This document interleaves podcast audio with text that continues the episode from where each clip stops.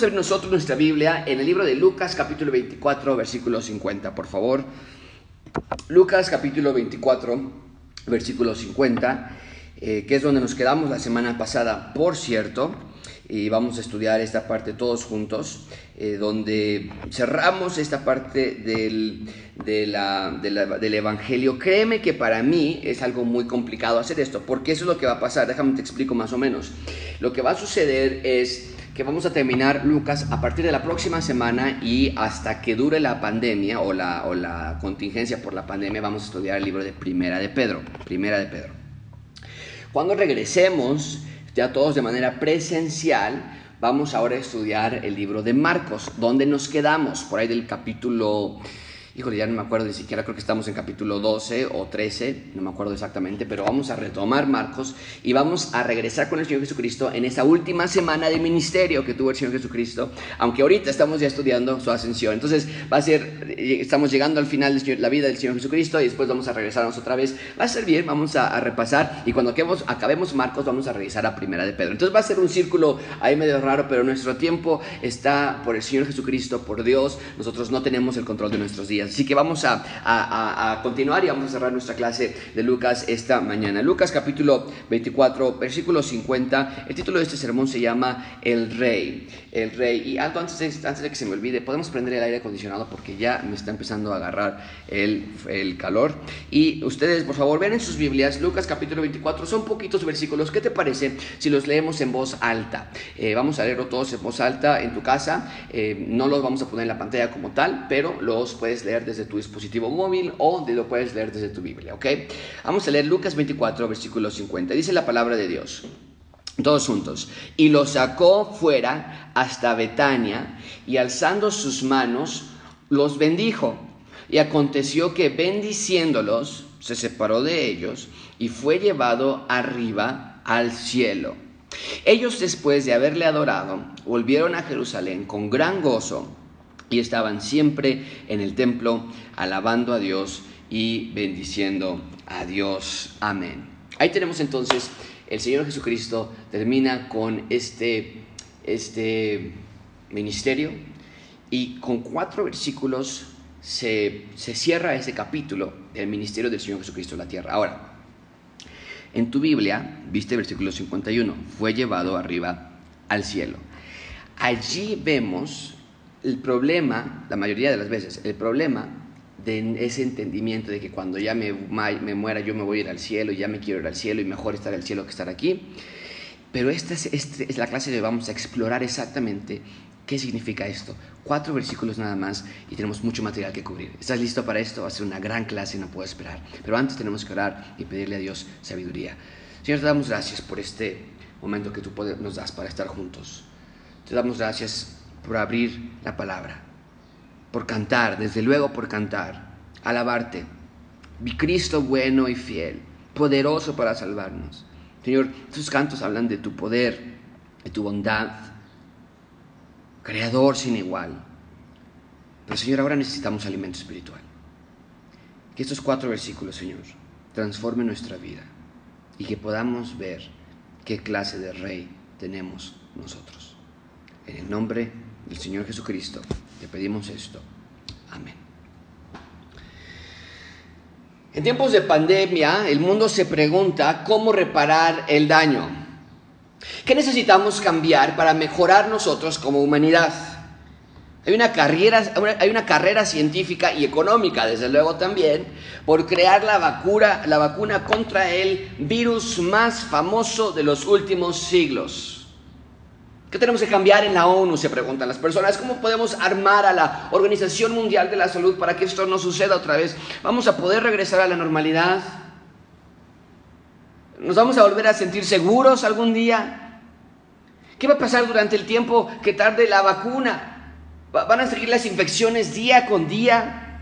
Y a todo esto se le suman los centenares de problemas que ya venimos arrastrando, que ya teníamos antes del coronavirus, sarampión, dengue, zika, corrupción, inseguridad, violencia, cambio climático, extinción de animales, abuso familiar, secuestros, asesinato, crimen.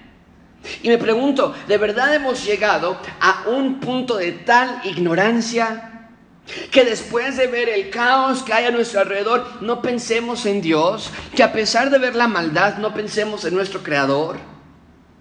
Que la sociedad piensa que otro organismo internacional, otra vacuna, otro político, otro presidente, otro nuevo partido es la solución a todos nuestros problemas. Pero Cristo nos comisionó con un mensaje de crucial importancia. Jesús es el Rey del universo, arrepiéntanse de sus pecados y crean en el Evangelio. Si eres un ciudadano del reino de Dios, no es opcional proclamarlo, no es opcional creerlo, es imperativo que el mundo escuche el mensaje de Dios, no porque se lo merecen, sino porque lo necesitan. Amigo, mucha atención con esto, la oscuridad en la que viven puede solo ser alumbrada por el Evangelio, no hay más. La desesperación y desesperanza que sienten puede solo ser eliminada por el Evangelio. Es lo que vimos la semana pasada. Cristo comisionó a sus discípulos a diseminar el mensaje de salvación, a llevarlo a los confines de la tierra. La noticia de que Jesús ganó victoria y que es nuestro Señor, el Mesías es rey, eso es lo que debemos llevar a todo el mundo.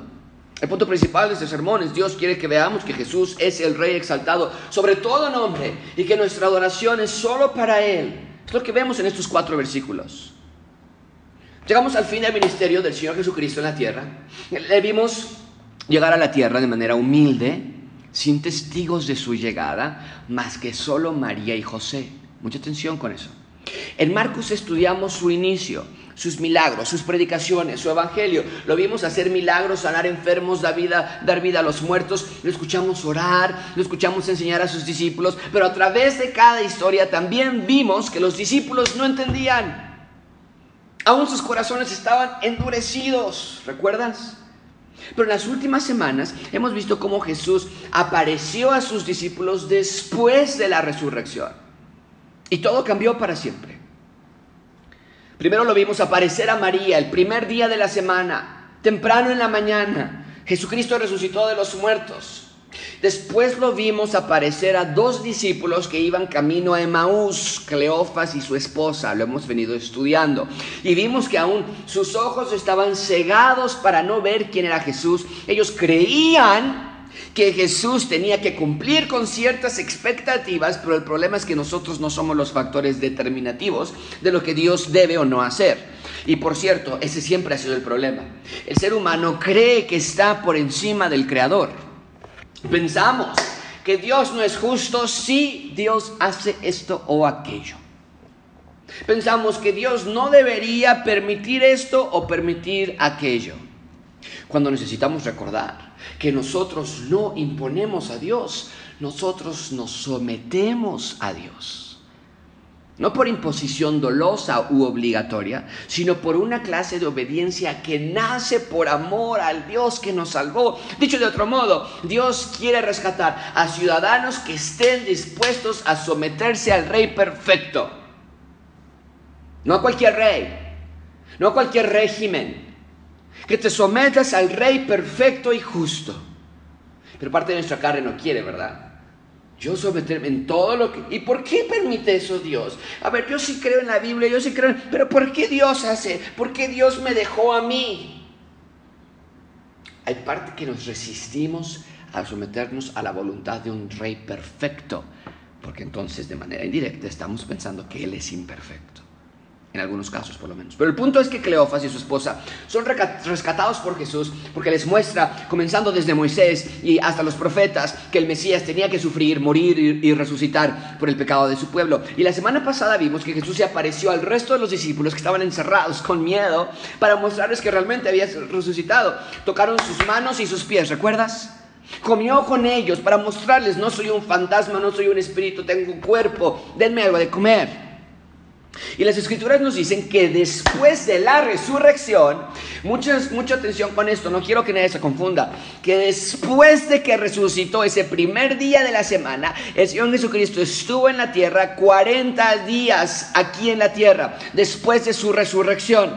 Durante ese tiempo, durante estos 40 días que tenemos en este espacio, de su resurrección a su ascensión, 40 días, el Señor Jesucristo siguió enseñando las, las, las cosas que la gente aún no entendía siguió apareciendo a personas, de tal modo que no había duda alguna de su su resurrección y al final de ese periodo, de esos 40 días, llegó el momento de su coronación.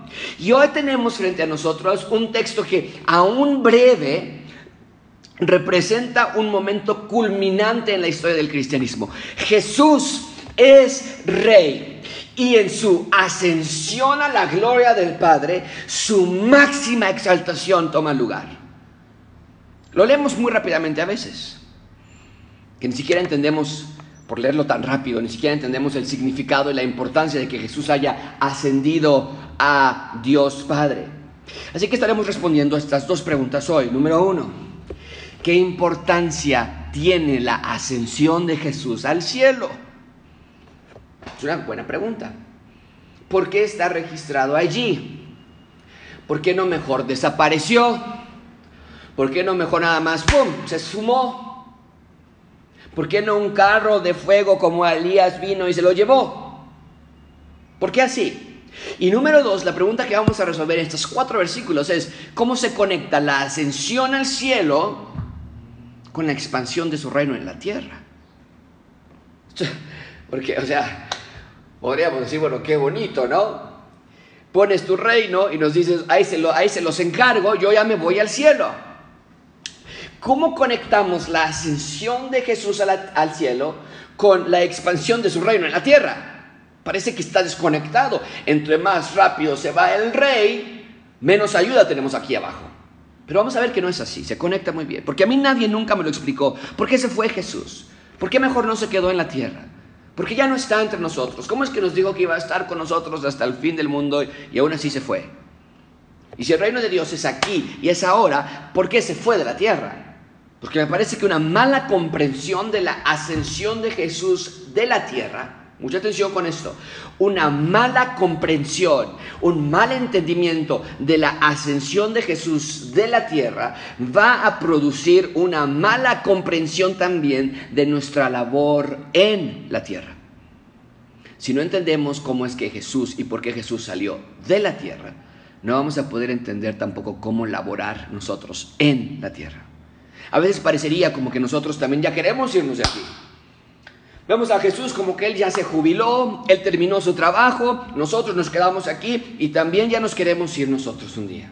Pero vamos a ver que no es así. Así que comencemos con nuestra clase. Vamos a estudiar tres puntos. En primer lugar, la bendición del rey. En segundo lugar, veremos la ascensión del rey.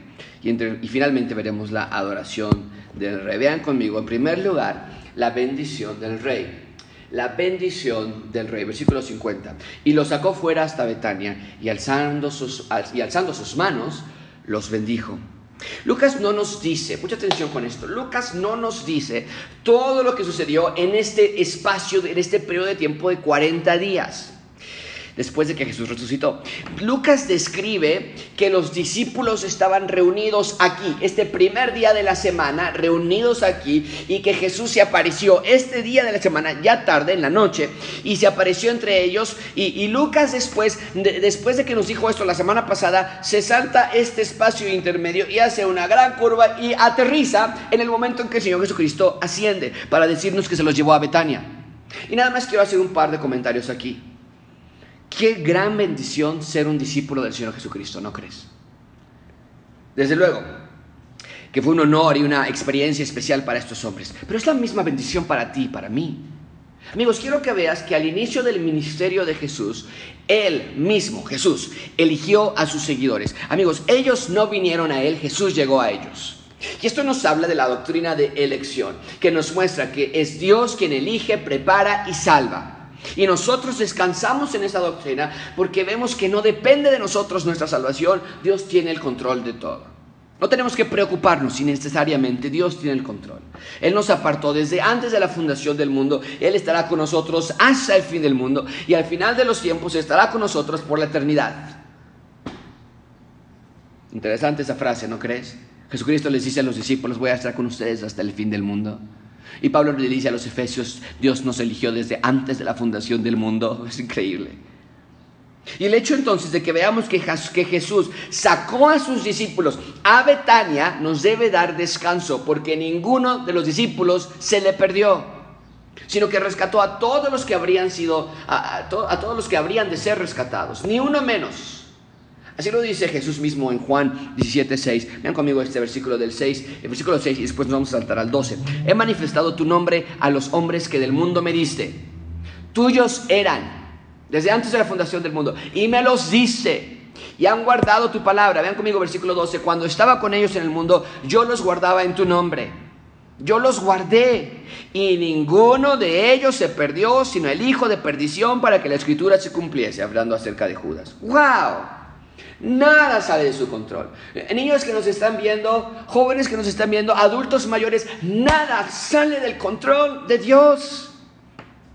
Y cuando estábamos estudiando Marcos, muchos de nosotros nos preguntábamos, platiqué con varios de ustedes que se acercaban a mí y me decían, Josué, pero ¿por qué los discípulos aún no entienden? ¿No eran salvos entonces? ¿Qué, es el problema? Y, y, muchos de nosotros nos preguntábamos, estudiando Marcos y viendo las reacciones de los discípulos, ¿algún día van a entender a Jesús? Parecían corazones tan duros, parecían mentes tan obscurecidas, pero Dios nunca pierde a los suyos. Y te animo a que pienses en eso. Tu salvación no es tuya porque te la ganaste y tu salvación no la mantendrás tampoco porque te lo merezcas. Si somos salvos en Cristo es gracias a Él y solo por Él. Pero el punto entonces es que una última vez, recuerden entonces, estamos en este periodo, Jesucristo resucita este día, el primer día de la semana, Lucas se salta este tiempo de 40 días y Lucas hace una curva que nos lleva hasta el último día del Señor Jesucristo en la tierra. Y en este día los lleva a Betania, a los suyos, a sus seguidores, y está allí con ellos. Y Betania es un lugar que está al costado del Monte de los Olivos. Este es un monte, lo puse en la pantalla para que lo puedan ver. Es un monte que Jesús conocía muy bien. Betania está junto al Monte de los Olivos. Y en ese monte es donde está el jardín del Getsemaní. Allí Jesús pasó orando toda la noche antes de morir. Y Betania era una ciudad muy conocida de Jesús también, porque allí vivía una familia muy cercana a Jesús y a sus discípulos. Ahí vivían Marta, María y Lázaro al que Jesús revivió de la muerte, tú lo recuerdas. Y entonces, una vez más, Jesús los lleva a ese costado de, esa, de ese monte, a Betania. ¿Qué hace una vez que llegaron allí? Vean conmigo versículo 50 otra vez. Lo sacó fuera hasta Betania y alzando sus manos, los bendijo. Levantar las manos de esta manera era la forma que lo hacían los sacerdotes en el Antiguo Testamento. Levantaban las manos porque toda bendición viene de lo alto, viene de Dios. Y Jesús los bendice. Esto quiere decir que les da palabras de bendición sobre ellos. Su protección, su amor, su cuidado, su abrazo, su salvación está sobre este grupo de personas. Y te quiero decir esta mañana que su bendición no nada más es para esos primeros seguidores, sino que incluye a todos los ciudadanos del reino de Dios. Qué gran privilegio es tener la bendición de Dios, amigo. De tal modo que tengamos mucho cuidado cuando digamos frases como estoy solo, estoy sola, no siento que Dios está conmigo, Dios me ha olvidado. Cuando tenemos esas ideas en nuestra mente, estamos menospreciando la bendición de Dios. Porque si eres un ciudadano del reino de Dios, mucha atención con esto, su bendición está sobre ti todo el tiempo. Sus promesas nos acompañan y nos dan protección y nos dan guía. Bien, ahí tenemos la ascensión del rey. En segundo lugar, vean conmigo, la, eh, no, perdón, ahí tenemos la bendición del rey. En segundo lugar, vean conmigo la ascensión del rey. Esto es muy emocionante para mí. Vean conmigo la ascensión del rey. Versículo 51. Y aconteció que bendiciéndolos, se separó de ellos y fue llevado arriba al cielo. Mucha atención con esto, amigos. Lucas no nos da todos los detalles de ese día en este libro. De nuevo, quiero que vean aquí de nuevo. Tenemos entonces 40 días entre su resurrección y su ascensión. Y Lucas no nos da los detalles que pasan en esos 40 días, pero tampoco nos da todos los detalles de qué pasó ese último día. Esta es la versión corta de Lucas capítulo 24. Esta es la versión corta, pequeña, de la ascensión de Jesucristo. Pero no creas que se queda allí. Lucas escribió otro libro. ¿Recuerdas cómo se llama el otro libro que escribió Lucas? Así es. Ese se llama el libro de Hechos, que es justamente la historia de qué pasa después de que Jesús ascendió y comienza el libro de Hechos justamente con la ascensión. Así que vayamos con este mismo autor, Lucas, que nos va a dar un poco más de información de cómo sucedió esa ascensión. Vayan, vayan conmigo por favor al libro de Hechos capítulo 1, versículo 6. Y lean por favor conmigo en sus casas del versículo 6 al versículo 9. Ustedes lo pueden seguir con su vista. Dice, entonces los que se habían reunido en Betania, es lo que estamos leyendo de Lucas, los que se habían reunido le preguntaron diciendo, ah, oye, ¿y lo del reino ya es ahorita? Y bueno, ahorita vamos a hablar de eso, pero ya es el momento de que el reino ya llegue. Versículo 7 les dijo, no os toca a vosotros saber los tiempos o las sazones que el Padre puso en su sola potestad. Aún antes de partir les da una última clase. Pero recibiréis poder cuando haya venido sobre vosotros el Espíritu Santo y me seréis testigos en Jerusalén, en toda Judea, en Samaria y hasta el último de la tierra. Y habiendo dicho esto, eh, perdón, y habiendo dicho estas cosas, Viéndolo ellos, fue alzado y le recibió una nube que le ocultó de sus ojos. Entonces, tenemos en nuestro libro de Lucas, que estamos estudiando esta mañana, la versión corta que dice, lo sacó a Betania y allí se fue. Pero Lucas mismo nos da un poco más de, más de detalle, desenvuelve, desdobla lo que sucedió ese día al darnos en el libro de Hechos los detalles que no nos dio en Lucas. Entonces, vean que sus discípulos, como lo mencioné al inicio, aún tienen dudas del reino de Dios.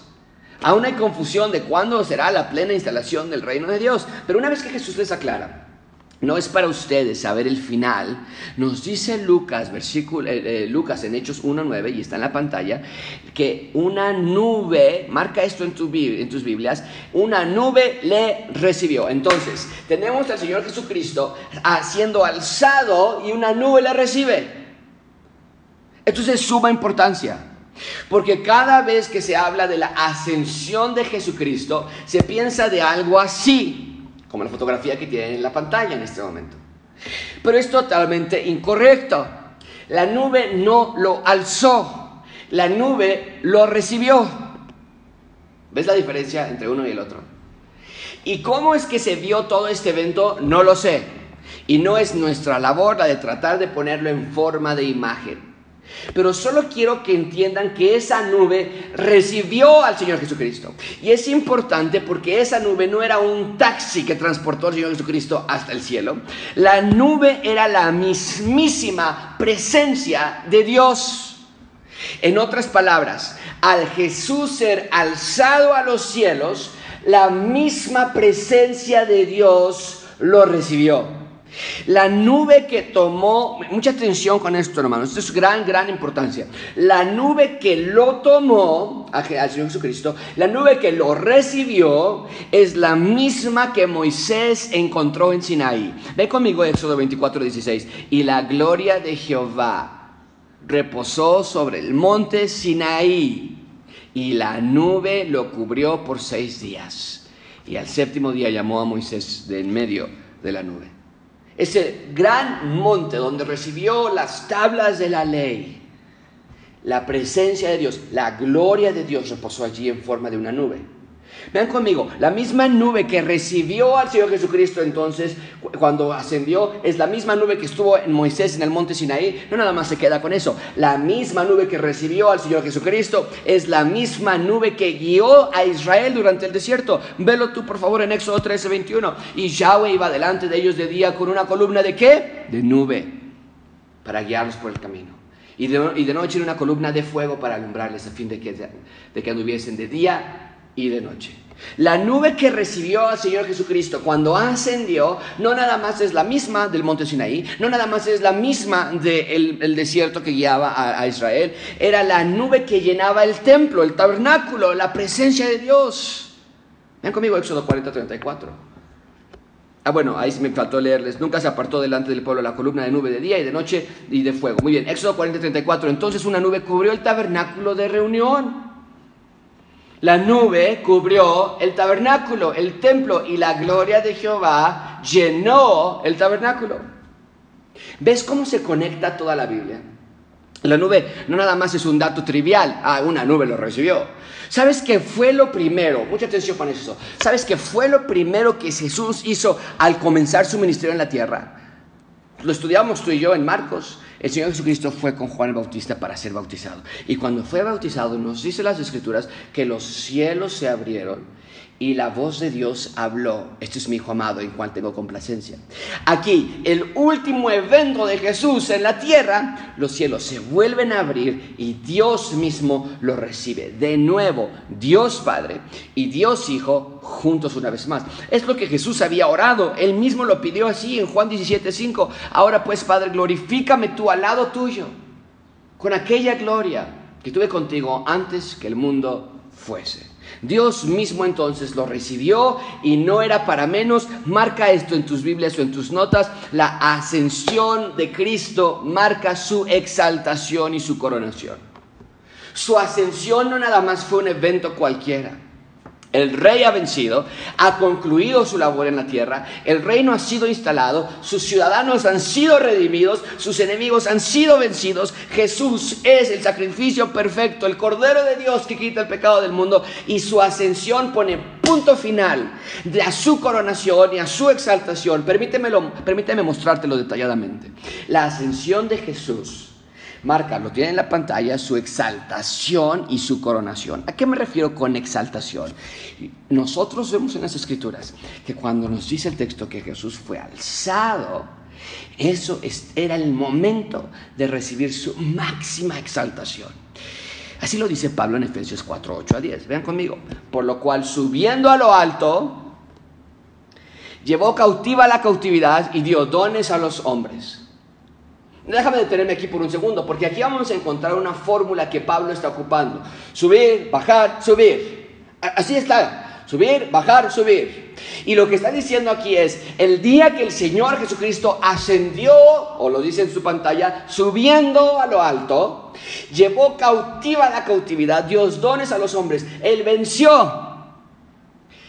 Y versículo 9. Y eso de que subió, o cuando fue alzado, ¿Qué es? Sino que también había que descendido primero a las partes más bajas de la tierra.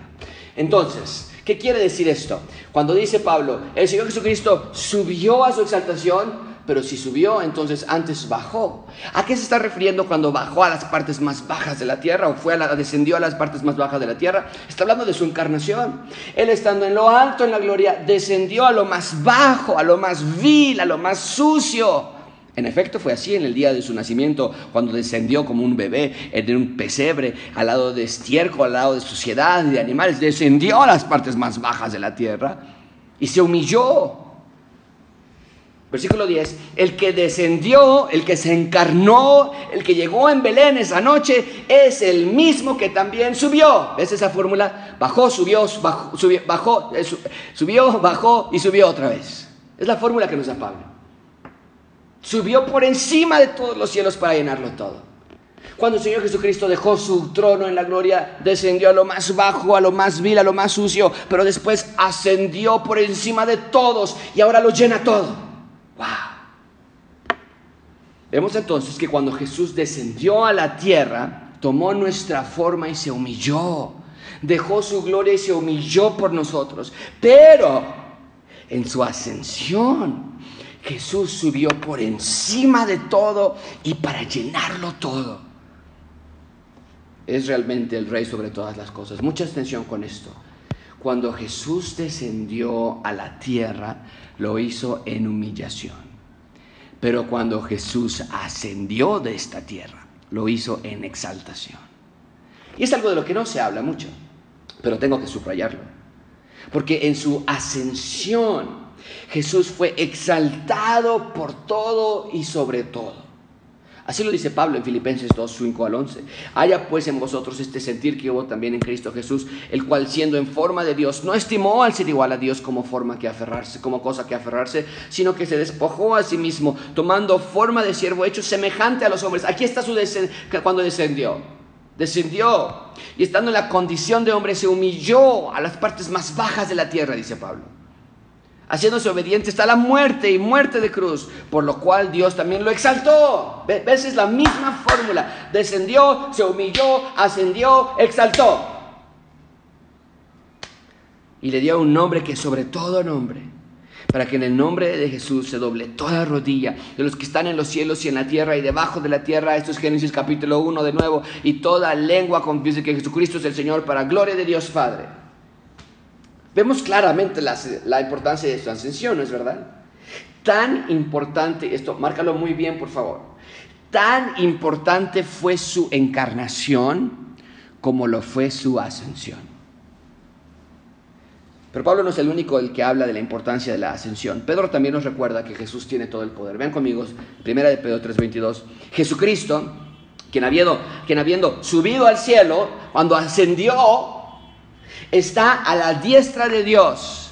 Y a Él están sujetos ángeles, autoridades y potestades. Cuando habla de que está a la diestra de Dios, está haciendo referencia a toda autoridad y poder y gloria por los siglos de los siglos. ¡Wow! Que Jesús ascendiera, entonces nos habla de su exaltación, pero aquí está algo increíblemente asombroso. Cuando Jesús ascendió, Él fue exaltado. Marca esto, por favor. Pero, pero, todos los que estamos en Jesús, el hecho de que estemos en Él, nos deja ser participantes de su exaltación también.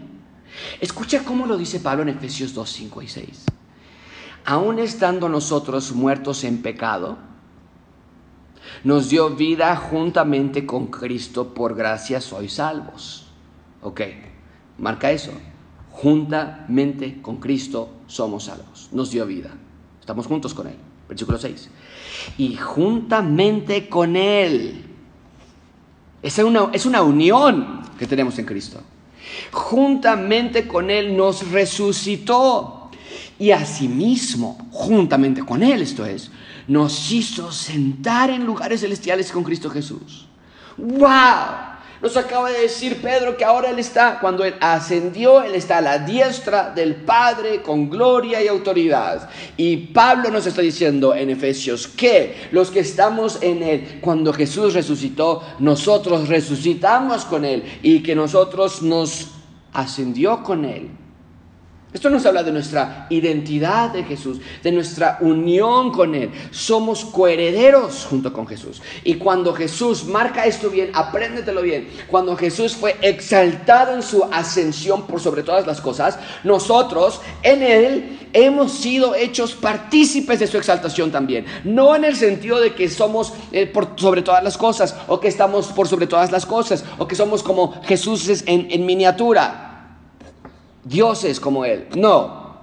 Pero sí en el sentido de que nosotros estamos en Él y Él está por sobre todas las cosas. Y a Él ponernos, y eh, cuando Él nos puso en Él, en Cristo estoy juntamente crucificado, cuando estamos en Él, al momento del ser exaltado, Él nos lleva con Él también. ¡Wow! Gracias a Dios por su salvación. Y déjame hacer un paréntesis aquí. Porque aunque Jesús ascendió, no nos dejó huérfanos. Jesús hizo la promesa de que iba a estar con nosotros hasta el fin del mundo. Pero cuando ascendió, nos envió a su Espíritu, al Espíritu Santo. Vean conmigo Juan 17, 16, 7. Pero yo os digo la verdad, os conviene que me vaya, porque si no me fuera el consolador no vendría a vosotros, mas si me fuere, os lo enviaré. Jesús está con nosotros, está con nosotros por medio de su Santo Espíritu. Y nosotros estamos en Jesús por medio también de su Santo Espíritu. Y lo podemos poner así, porque Jesús así lo dijo. Era necesario que Jesús ascendiera al cielo para que su espíritu descendiera a la tierra. ¡Wow! Ya ves por qué entonces no podemos pensar que ya nos queremos ir de aquí, ya queremos jubilarnos, estamos tan cansados. El reino de Dios es aquí en esta tierra evidentemente también es en su presencia, en donde Él está. Pero el reino de Dios es aquí y ahora. El Espíritu del Señor Jesucristo, el Espíritu Santo está aquí en la tierra, junto con nosotros. Él está con nosotros hasta el fin del mundo. Por eso dice, les conviene que yo me vaya. Bien, como te lo mencioné hace un minuto, su ascensión nos habla de su exaltación. Ya te mostré cómo es que es exaltado por sobre todas las cosas, pero también te mostré hace un minuto que su ascensión nos habla de su coronación. Permíteme mostrarte esto. El Salmo 68 es un salmo que está haciendo referencia a la coronación del rey David. El rey David fue el, gran, el, rey más grande de todos los tiempos en la nación de Israel. Pero aun cuando el Salmo 68 está hablando de la coronación de David, el Salmo 68 está haciendo referencia también a otro rey, a un descendiente de David, que un día llegaría a reinstalar el reino de Dios en la tierra. Velo tú mismo en Salmo 68, versículo 18. Subiste a lo alto. Ok, eso nos suena familiar. Ya nos lo dijo alguien. Cautivaste la cautividad. Ok, un segundo. Eso es lo que Pablo, nos acaba de decir. Tomaste dones para los hombres. Ok, eso es una cita textual. Y también para los rebeldes, para que habite entre ellos Yahweh Dios. ¿Te diste cuenta entonces que es lo mismo que Pablo citó de manera textual en Efesios. Entonces, si Salmo 68 está haciendo referencia a la coronación del rey David, pero Pablo cita Salmo 68 para hablar de la exaltación de Jesús, que subió a lo alto, entonces quiere decir que en su ascensión de la misma manera que el Salmo 68, David fue coronado, en su ascensión el mejor rey de Israel también fue coronado. Esto es increíble. Entonces, en su ascensión, Jesús no nada más fue exaltado, en su ascensión Jesús fue coronado. Jesús es rey, señores y señoras, pero no es un rey como los reyes humanos, sino que tiene un muy claro ministerio como nuestro rey. Jesús, nuestro rey, es un rey intercesor. Él pide por nosotros. Velo conmigo en Romanos 8:34. ¿Quién es el que condenará? Cristo es el que murió. Más aún, el que también resucitó, el que además está a la diestra de Dios, el que intercede también por nosotros. Amigos, ¿ves esta clase de rey? Esto no es la clase de rey que los discípulos esperaban. Ellos esperaban un reino donde el César, el nuevo César judío, esperaban ellos, el Mesías, guiar al mundo en el imperio Israel. Pero dice Jesús, no, yo soy rey y como rey intercedo por ustedes. Él nos defiende del acusador. Él es nuestro abogado que defiende nuestra causa y nos limpia de toda nuestra maldad. Su sangre nos ha cubierto, su sacrificio ha pagado toda nuestra deuda. Y el hecho de que Jesús partió, el hecho de que Jesús ascendió, no es algo incidental. Ya vimos que Jesús se fue para que el Espíritu llegara a nosotros. Pero hay algo más que Jesús está haciendo. Velo conmigo en Juan 14, 2. En la casa de mi Padre muchas moradas hay. Si así no fuera, yo os lo hubiera dicho. Voy pues. Ese es el rey, coronado y exaltado. Voy pues a preparar lugar para vosotros. No es la clase de rey que encontramos hoy día. Amigos, la ascensión de Jesús tiene toda la importancia del mundo. Él es exaltado y coronado, intercesor por nosotros y prepara nuestra morada con Él. Y viene otra vez.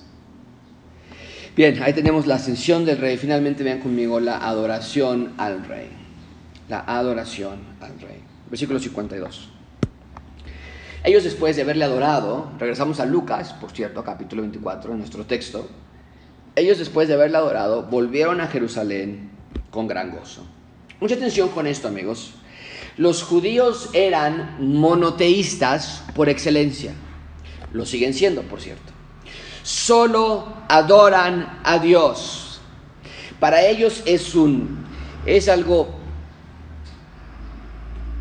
detestable adorar a otro Dios. Sin embargo, Aquí vemos que hay un grupo de judíos que no tiene problema alguno para adorar a Jesús como si fuera Dios. Toda su vida pasaron aprendiendo la ley de Moisés. Jehová nuestro Dios, Jehová uno es. A nadie más adorarás no vas a poner imágenes delante de ti, solo a mí me vas a honrar. Y aquí tenemos a un grupo de judíos que creció con esta idiosincrasia sin problema alguno, dice el texto, adorando a Jesucristo. ¿Por qué? Porque habiendo caminado con Él por tres años, porque habiendo visto su poder, porque habiendo sido expuestos a las escrituras y habiendo visto a Jesucristo ascender y ser recibido por el Dios Padre en esa nube, se dan cuenta que este Jesús no es un maestro, no es un profeta, no es un líder. Jesús es Dios en la carne. Y por eso, sin temor de conciencia, sin dudar, pueden entonces adorar a Jesús Dios. Y no fue algo sencillo para ellos ver que su maestro se iba había cierta tristeza en sus corazones. Por eso dos ángeles les tienen que recordar que esta no es la última vez que verían a su maestro. Ve conmigo en Hechos capítulo 1. De nuevo, esto estamos juntando los recuentos de Lucas, de Hechos y de su Evangelio de Lucas. Estamos juntando estas dos noticias. Ven Hechos capítulo 1, versículo 10.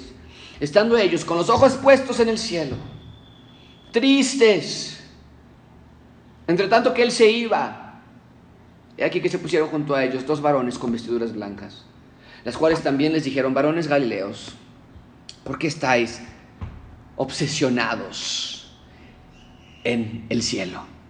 ¿Por qué están mirando al cielo? ¿Por qué están tristes? Este mismo Jesús que ha sido tomado de vosotros al cielo, así vendrá como le habéis visto ir al cielo.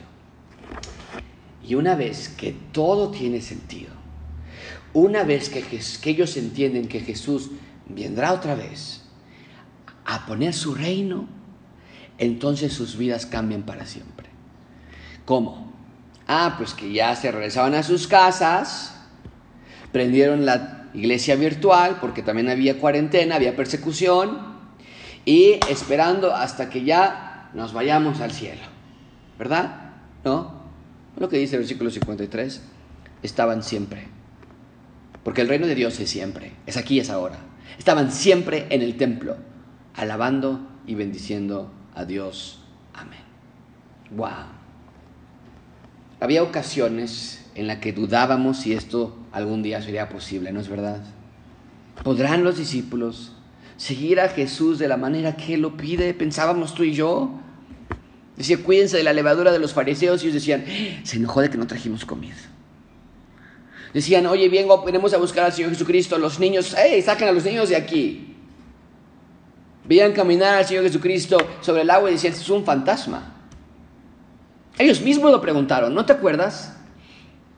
Señor, ¿quién puede ser salvo entonces?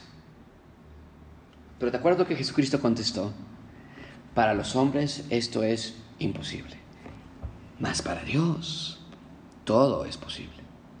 Por eso ahora tienes a los mismos discípulos con vidas transformadas en el templo, gozosos, alabando y bendiciendo a Dios, expandiendo el reino de Dios. En la ascensión del Señor Jesucristo, los discípulos entendieron que ahora su espíritu vendría y ahora su reino tendría que ser expandido aquí en la tierra. Y lo hicieron así hasta el último día de sus vidas. ¿Cómo podemos cerrar este sermón? Wow, qué hermoso sermón este, qué hermoso texto. El rey vino en humillación, pero ascendió en exaltación, tal y como las escrituras habían profetizado. Ahora, amigo, da tu vida al rey, sométete a sus mandatos, ama su voluntad, su carga es ligera, su yugo es fácil. Ámalo, adóralo, exáltalo, alábalo. Él es tu rey, Él es tu intercesor, Él es tu salvador. Está preparando morada para ti. ¿Quién más entonces se merecería tu obediencia? ¿Quién más se merecería tu amor? No dejes que las cosas de este mundo triviales, temporales, pasajeras, le roben lugar al rey. Basta ya de querer un salvador, pero de no querer un rey. No puedes elegir entre una y desechar la otra. Es tu Salvador y es tu Rey. No más desobedecer conscientemente, no más ignorar arrogantemente, no más despreciarlo tristemente, porque aquel Jesús que lo vimos desaparecer en el cielo, ese mismo Jesús vendrá de nuevo a nosotros a instalar un reino perfecto y eterno aquí en la tierra. A Él sea la gloria y el imperio por los siglos de los siglos. Amén. Oremos. Señor, te damos gracias por este gran tiempo de adoración, de recordar que tú eres rey. Señor, gracias por tu encarnación en la tierra. Gracias porque te humillaste tomaste forma de siervo, te hiciste semejante a nosotros y fuiste obediente hasta la muerte y muerte de cruz. Pero Señor, gracias también de que, de que ascendiste. No nada más descendiste, ascendiste en exaltación, en gloria, en majestad. Gracias de que intercedes por nosotros. Gracias de que estás a la diestra del Padre.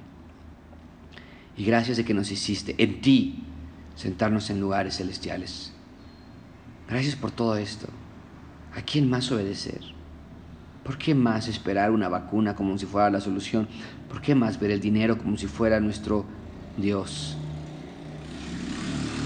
Ayúdanos a ser parejas, esposos, esposas que te amen, hijos transparentes, no siendo sorbidos por este mundo, por los deseos carnales que ofrece este planeta, sino que nos sometamos al Rey, al que ascendió a los cielos y que pronto viene otra vez.